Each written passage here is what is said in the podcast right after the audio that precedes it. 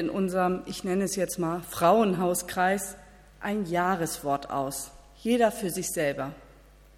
Da ich meines manchmal über das Jahr fast vergessen hatte, hatte ich im letzten Jahr beschlossen, mein Wort immer aus der Jahreslosung zu wählen, denn die ist mir oft genug vor Augen. In 2019 war das dann also das Wort Frieden. Ich habe von Antje sogar zur Erinnerung ein Schild dafür gekriegt, was in meiner Küche hing, damit ich das gar nicht vergessen kann. Aber ich merkte schon bald, dass es ein sehr anstrengendes Wort ist. Nicht nur in der Familie, sondern auch in meiner Arbeitsstelle, in der Gemeinschaft, ja überall, wo ich mit Menschen zusammenkomme, fällt es mir schwer, in Frieden zu leben. Ich hatte das Gefühl, dem Frieden immer hinterherzuspringen, aber ihn erreicht habe ich nicht wirklich. Kaum konnte ich in der Familie in Frieden leben, baute sich woanders ein Streit auf. Ich kann, konnte mich gar nicht davor retten. Ich stolperte manchmal auch ohne Absicht in einen Streit herein. Da sagte ich das falsche Wort oder ich nutzte den falschen Ton oder es war der falsche Moment, an dem ich was tue oder auch vielleicht gerade nicht getan habe. Immer wieder kommen Streitereien, obwohl ich das doch gar nicht will. Die Frage an euch, wer hat denn von euch im letzten Jahr ohne Streit gelebt oder gar keinen Streit gehabt? Gibt es da jemanden? Ihr lächelt, okay. Wenn ihr also alle noch das Streiten kennt, dann fällt es euch nämlich gar nicht schwer äh, zu verstehen, was in dem heutigen Bibeltext vor 2000 Jahren los war. Auf einem Platz hat sich eine große Volksmenge versammelt. Sie steht zusammen mit den Pharisäern. Das sind die kirchlichen Ordnungshüter. Sie kontrollieren, ob alle Gesetze und Vorschriften aus dem Alten Testament eingehalten werden. Ganz genau beobachten sie dabei Jesus und seine Jünger. Jesus behauptet, Gottes Sohn zu sein, was einer Gotteslästerung gleichkommt. Diese Menschen sollte man im Auge und im Ohr behalten, sagen sie. Heute steht das Volk und die Pharisäer zusammen um die Jünger. Die Jünger, die sind schon seit einiger Zeit mit Jesus unterwegs. Sie haben ihm zugehört, und ihn Wunder tun sehen. Doch heute werden sie angegriffen. Friedlich ist die Stimmung da nicht gerade, sondern sie streiten sich heftig. Die Emotionen kochen gewaltig hoch. Da kommt Jesus in die Stadt. Schon von weitem hört er sie streiten. Als die Menge Jesus sieht, rennen sie auf ihn zu und grüßen ihn. Und Jesus fragt sie, was streitet ihr euch? Kennt ihr diese Frage? Also wer Kinder hat, finde ich, der hat die bestimmt schon oft ausgesprochen. Was streitet ihr euch? Da tritt ein Vater aus der Menge und sagt, ich habe meinen Sohn zu dir gebracht. Ich kann euch leider nicht sagen, wie alt der Sohn ist. Vielleicht ist er zwei Jahre oder er ist zwölf Jahre oder 22 Jahre alt. Aber seine Erkrankung, die können wir aus den Worten des Vaters herausfinden. Der Vater sagt, ich habe meinen Sohn zu dir gebracht, er hat Schaum vor dem Mund und knirscht mit den Zähnen und wird starr. Wir haben hier gerade ein paar Symptome von dem Vater zu hören bekommen. Was würdet ihr sagen, hat der Sohn vielleicht für eine Krankheit? Epilepsie. Die Symptome können also auf Epilepsie hinweisen. Vielleicht einen tonisch-klonischen Anfall, so habe ich gestern von einem Arzt gehört. Epilepsie tritt hauptsächlich bei Jugendlichen auf, häufig während des Schlafens und dauert in der Regel nur wenige Sekunden. Gefährlich wird es, wenn ein Anfall mehr als drei bis fünf Minuten dauert oder die Anfälle mehrfach hintereinander auftreten. Dann muss eingegriffen werden. Ansonsten kann es zu dauerhaften Schäden führen. Zur damaligen Zeit war das aber leider noch nicht möglich. Also eine leichte Epilepsie hat der Sohn wahrscheinlich nicht gehabt. Der Vater erzählt, dass der Sohn die Krämpfe seit Kindheit hat. Ein Krampf schmeißt ihn ins Feuer, er erleidet schlimme Verbrennungen. Ein anderer Krampf schmeißt ihn ins Wasser. Der Vater muss ihn vor dem Ertrinken retten. Noch heute gibt es schwere Formen, die nicht gut genug mit Medikamenten eingestellt werden können, sodass die Patienten einen Helm tragen müssen und immer unter Beobachtung sein sollten. Ich sprach mit einer Mutter, deren Tochter vor einigen Jahren mehrere epileptische Anfälle hatte. Sie hatte damals fürchterliche Angst um ihre Tochter. Sie sagte, der Anblick, wenn dein Kind in sich zusammensackt und krampft und man hilflos daneben steht, ist nur sehr schwer zu ertragen. Und wenn dann nach dem Krampfen die totale Stille eintritt, dann wird die Panik noch größer, dass nun alles vorbei ist. In den ersten Jahren, sagt sie, war sie immer in Sorge, wenn die Tochter alleine das Haus verließ. Und noch heute, nach sechs Jahren ohne Anfall, hat sie Angst, äh, wenn die Tochter das Haus verlässt. Die Angst, sie ist immer da. Ich kann mir von daher die Not des Vaters, der seinen Sohn unendlich liebt, gut vorstellen. Deshalb hat er beschlossen, ihn zu Jesus zu bringen. Er sollte ihn heilen. Aber Jesus, der war gerade nicht da. Also bat er die Jünger, den Sohn zu heilen. Und die Jünger, sie wollten den Sohn heilen, aber sie konnten es nicht. Es hat einfach nicht funktioniert. Und nun stehen sie alle beieinander und diskutieren mit den Pharisäern, die alles beobachtet haben.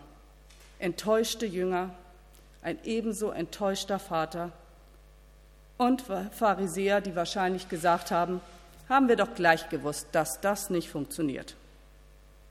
Da kommt also Jesus in dieses Geschehen und er fragt in ihre Enttäuschung und ihre Streitereien hinein, was eigentlich los ist. Der Vater, wie wir schon hörten, erklärte ihm die Situation und nun haben wir auch noch einen enttäuschten Jesus. Er spricht zu den Jüngern, O du ungläubiges Geschlecht, wie lange soll ich bei euch sein? Wie lange soll ich euch noch ertragen? Was für ein Schlag ins Gesicht. Da haben die Jünger es doch versucht. Sie haben doch versucht, den Jungen zu heilen, wie Jesus es ihnen gezeigt hatte. Warum hat das denn nicht funktioniert? Sie haben doch daran geglaubt. Und warum ist Jesus denn jetzt so enttäuscht von ihnen? Warum können sie eigentlich nicht tun, was er tun kann? Hier müssen wir noch ein wenig auf Jesu Antwort warten. Erst bittet Jesus, bringt den Sohn her zu mir. Und als sie den Sohn bringen, da zerrt der böse Geist fürchterlich an, ihm. Er schüttelt ihn mit Krämpfen, sodass er zu Boden stürzt, sich hin und her wälzt. Der Mund steht ihm vor Schaum voll. Und Jesus fragt den Vater, wie lange leidet er schon darunter? Was ist denn das für eine Frage von Jesus? Jesus, kannst du dir das nicht selber beantworten? Weißt du nicht alles von uns? Warum dann diese Frage an den Vater? Ich glaube, Jesus möchte, dass der Vater sich selber ganz bewusst wird, was er von ihm erbeten möchte. Wie lange er schon diese Last trägt, wie schwer sie ihm ist. Ist es ihm wirklich ernst damit? Und der Vater antwortet, von Kind auf. Und oft hat er ihn ins Feuer geworfen dass er ihn umbrächte. Und er bittet Jesus, wenn du aber etwas kannst, so erbarm dich unser und hilf uns. Fast zweifelnd fragt der Vater an, wenn du aber etwas kannst. Seit dem Erlebnis mit den Jüngern hat er Angst. Er möchte nicht noch einmal enttäuscht werden. So erbarme dich unser und hilf uns, bittet er. Der Vater sieht nicht nur seinen Sohn, Nein, er bittet auch um Hilfe für sich und vielleicht auch für seinen ganzen Hausstand. Dazu gehören sicherlich die Mutter und die Geschwister und Großeltern. Und Jesus? Wenn du aber etwas kannst, Jesus, Jesus ist noch enttäuschter. Wie kann denn seine Macht angezweifelt werden? Er spricht, alle Dinge sind möglich dem, der da glaubt und er rückt zurecht, was in den Zweifeln durcheinander gekommen ist. Das Versagen liegt nicht bei Jesus, es liegt beim Vater des Sohnes. Dabei wäre doch so vieles möglich, wenn er es Jesus nur zutrauen würde. Aber es mangelt ihm und auch uns an Vertrauen Gott gegenüber. Darin liegt das Problem, aber auch die Chance. Denn Meist erst dann, wenn wir etwas nicht mehr selbst im Griff haben, beginnen wir plötzlich zu vertrauen. Zum Beispiel unserem Zahnarzt, weil die Schmerzen nicht mehr auszuhalten sind. Oder dem Computerspezialisten, weil unser Bildschirm einfach schwarz bleibt. dann ist das Vertrauen können in die Fähigkeiten eines anderen, das uns wieder eine Tür öffnet. Ohne dieses Vertrauen bliebe alles beim Alten. Als das dem Vater klar wird, stürzt ihn das in noch tiefere Verzweiflung. Soll sein Sohn weiterleiden müssen, nur weil er in diesem Augenblick Jesus nicht mehr zutrauen kann, als er kann? Sogleich schreit der Vater, ich glaube, hilf meinem Unglauben. In diesen fünf Worten steckt so viel. Ich glaube, ich will es zumindest, und so bitte ich dich, Jesus, sieh nicht auf mein Nichtvertrauen können. Halt dich nicht mit meinem Unglauben auf. Hilf mir und meinem Sohn und ich erweise die und erweise dich auch in meiner Unfähigkeit, dir zu vertrauen, als der, der barmherzig ist. Hilf mir glauben. Und daraufhin geschieht das Unfassbare. Jesus heilt den Sohn, ohne dass der Glaube des Vaters ein anderer geworden ist ohne dass sein Zweifel ausgeräumt oder seine Fragen beantwortet worden sind. Der böse Geist fährt aus dem Sohn aus. Er liegt wie tot. Jesus nimmt seine Hand und hilft ihm aufzustehen. Was für ein wunderbarer Ausgang dieser Geschichte. Jesus zeigt, dass er wirklich Gottes Sohn ist, dass er alle Macht hat, selbst über den Tod hinaus. Aber es bleiben noch einige Fragen offen. Wie ist denn das mit unserem Unglauben? Warum können wir so schwer dauerhaft an Jesu Macht glauben? Zu oft erleben wir schwere Krankheiten und Not, die Jesus nicht heilt. Warum tut er das denn nicht? Wir werden diese Frage in unserem Leben nicht beantworten können. Aber wir haben eine Zuversicht, einen Text, den er uns gegeben hat in der Offenbarung. Dort heißt es, dass wir eines Tages bei ihm keine Schmerzen, keine Tränen und kein Leid mehr erleben werden. Was für eine wunderbare Zusage. Diese Zusage können wir aber nur glauben, wenn wir an ihn glauben. Unser Glaube aber ist so klein, kleiner als ein Senfkorn. Immer wieder treffen uns Glaubenszweifel. Sie sind der Unglaube, von dem hier gesprochen wird. Glaube und Unglaube, also Zweifeln am Glauben, gehören für mich zusammen. Uns Menschen ist es gar nicht möglich, solch einen festen Glauben zu haben, der ewig trägt. Deshalb sollten wir auch keine Angst haben vor Zeiten des Unglaubens. Glaube und Unglaube gehören zusammen und ergeben ein Ganzes.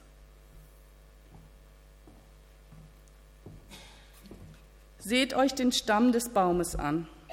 Die Ringe zeigen beispielhaft Zeiten des Glaubens und Unglaubens. Sie gehören fest zusammen und ergeben zusammen einen festen Stamm.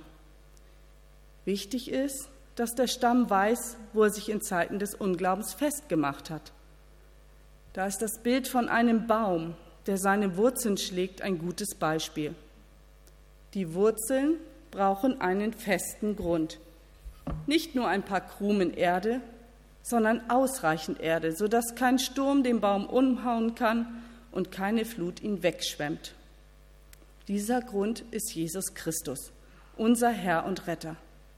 Nur wenn ich weiß, dass es Gott gibt, der mein Vater und Schöpfer ist, und den Heiligen Geist, der mich tröstet, kann sich mein Glauben in ihm verankern mit seinen Wurzeln. Wenn meine Wurzeln fest verankert sind, brauchen sie Nährstoffe dann kann der Glaube wachsen. Diese Nährstoffe finden wir in der Bibel. Wir hören davon im Gottesdienst, wir lesen alleine zu Hause in der Bibel oder wir tauschen uns mit anderen im Hauskreis darüber aus. Alle diese Nährstoffe sorgen für einen kräftigen Stamm, einen kräftigen Glauben. Wenn dann das Wasser nicht fehlt. Das Wasser ist das Gebet, das uns mit Gott verbindet. Zurück zu unserer Geschichte. Die Jünger fragen also Jesus, warum konnten wir den Geist nicht austreiben? Und Jesus gibt ihnen eine einfache Antwort. Diese Art kann durch nichts ausfahren als durch Beten. Das Gebet also, die engste Verbindung zu Gott, die ist der Schlüssel zum Erfolg. Nur gemeinsam mit Jesus kann Heilung geschehen. Darum, wenn du zweifelst, dann wirf dich mitsamt deinen ganzen Zweifeln in die Arme Jesu. Selbst wenn du es nicht glauben kannst, dass das etwas bringen mag, tu es doch. Und wenn du nicht weißt, wie du es genau in der jetzigen Situation anstellen sollst, dann leih dir die Worte der Jahreslosung. Jesus, ich will glauben. Und jetzt sieh nicht auf meinen Unglauben, sondern erbarme dich über mich, so wie ich bin. Das hat damals bei dem Sohn gereicht und es reicht auch heute noch. Amen.